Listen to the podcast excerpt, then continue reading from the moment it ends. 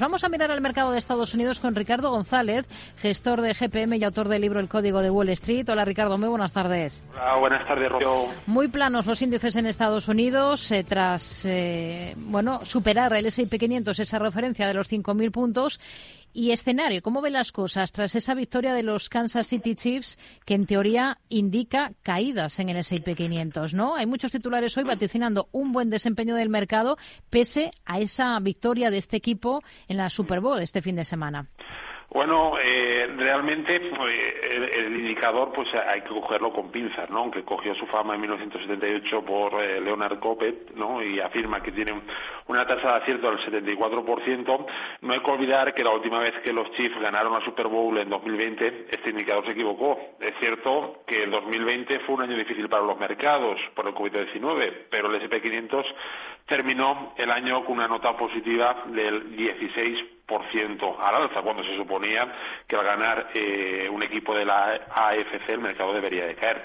Personalmente, las decisiones de inversión las tomo por criterios técnicos y cuantitativos. Y este indicador, si bien resulta curioso, para mí no es ni mucho menos representativo en un entorno de clara tendencia alcista como el que tenemos. Hay una nueva operación en el sector energético de Estados Unidos. Es una fusión entre Diamond Black Energy, que está subiendo con fuerza, eh, y otra empresa que es Endeavor Energy Resources, que es esto va a crear pues un gigante más de petróleo y gas en toda esa zona de la cuenca pérmica de Estados Unidos. Estamos hablando de una operación de 26.000 millones de dólares en efectivo y en acciones. Esto incluye la deuda, como hemos contado. Por técnico en este sector, ¿algún valor que le convenza ahora especialmente?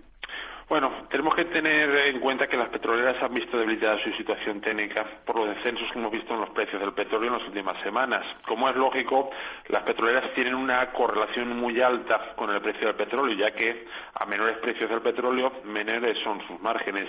Esta circunstancia está pasando factura a todos actores, razón por la cual Prefiero mirar en otras direcciones que muestran mayor fortaleza, como por ejemplo la tecnología, que lo hemos comentado aquí muchas veces, las empresas minoristas, las empresas constructoras, por ejemplo. Las dos petroleras que ha citado son débiles ahora mismo, es decir, no logran subir tanto como lo hace el promedio del mercado. Y esto obviamente no beneficia a los intereses de sus inversores, como sí lo están haciendo compañías de otros sectores, como los citados anteriormente. Hmm. Otro de los valores que tenemos en el punto de mira, Coca-Cola. Mañana tenemos resultados de esta compañía. ¿Por técnico cómo está? Pues a pesar de las alzas de las últimas semanas, el comportamiento de Coca-Cola podría definirse como de lateralidad.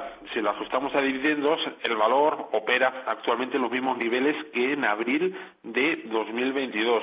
Un comportamiento tan lateral supone un claro coste de oportunidad para los inversores dentro de un contexto alcista para las bolsas americanas como en el que estamos ahora mismo. Por ello, mientras esta situación de debilidad relativa persista, este comportamiento lateral se alargue, me mantendría al margen de Coca-Cola. Hmm. Dice el director ejecutivo de Nvidia que todos los países deberían tener su propia infraestructura de inteligencia artificial para aprovechar ese potencial económico de esta tecnología mientras protege su propia cultura.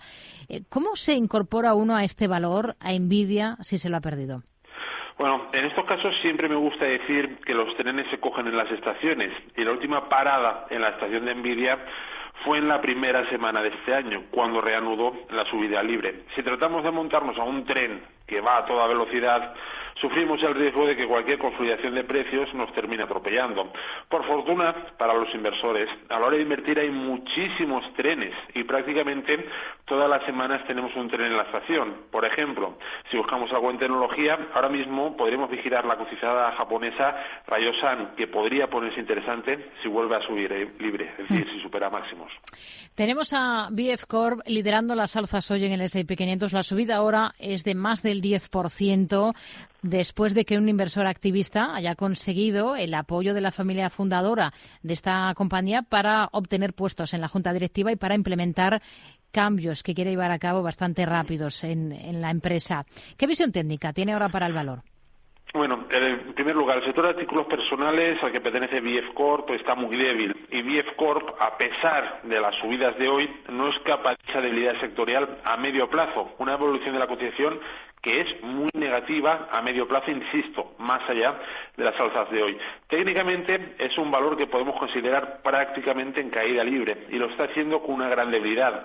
Este tipo de valores débiles hay que evitarlos, ya que más allá de esa volatilidad, de esas alzas que podemos ver hoy, ante cualquier revés que haya en el mercado, tienen más papeletas de experimentar un mayor sufrimiento. Técnicamente, desde luego, no es un valor que me guste en estos momentos. Mm. Tenemos en el punto de mira a valores como Campbell, como Mondelez o PepsiCo, después de que el presidente de Estados Unidos, Joe Biden, haya hablado en redes sobre los fabricantes de snacks, sin dar nombres, a cuenta de la reduflación. escuchamos. Ya estoy harto de lo que llaman reduflación. Es una estafa. Algunas empresas están tratando de hacer algo rápido, reduciendo sus productos poco a poco y esperando que no te des cuenta. Denme un respiro. El público estadounidense está cansado de que lo tomen como tontos. Hago un llamamiento a las empresas para que pongan fin a esto. Asegurémonos de que las empresas hacen lo correcto ahora. Aprovechando esta, esa percha entre los tres que hemos citado, Campbell Soup, Mondelez y PepsiCo, ¿cuál ve mejor ahora?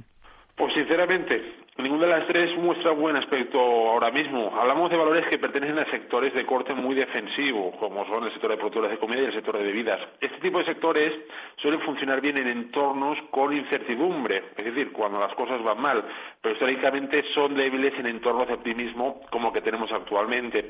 Muy rápido, si revisamos la situación técnica, PepsiCo es débil y bajista, Camwell es débil y bajista, y Mondelez, si bien es alcista, es un valor débil, es decir, no logra subir tanto como el S&P 500. Por lo tanto, supone un coste de oportunidad. Ahora mismo, insisto, miraría en otras eh, direcciones de sectores más cíclicos que están funcionando mejor. Ricardo González, gestor de GPM y autor del libro El Código de Wall Street. Gracias. Muy buenas tardes. Gracias a vosotros. Buenas tardes.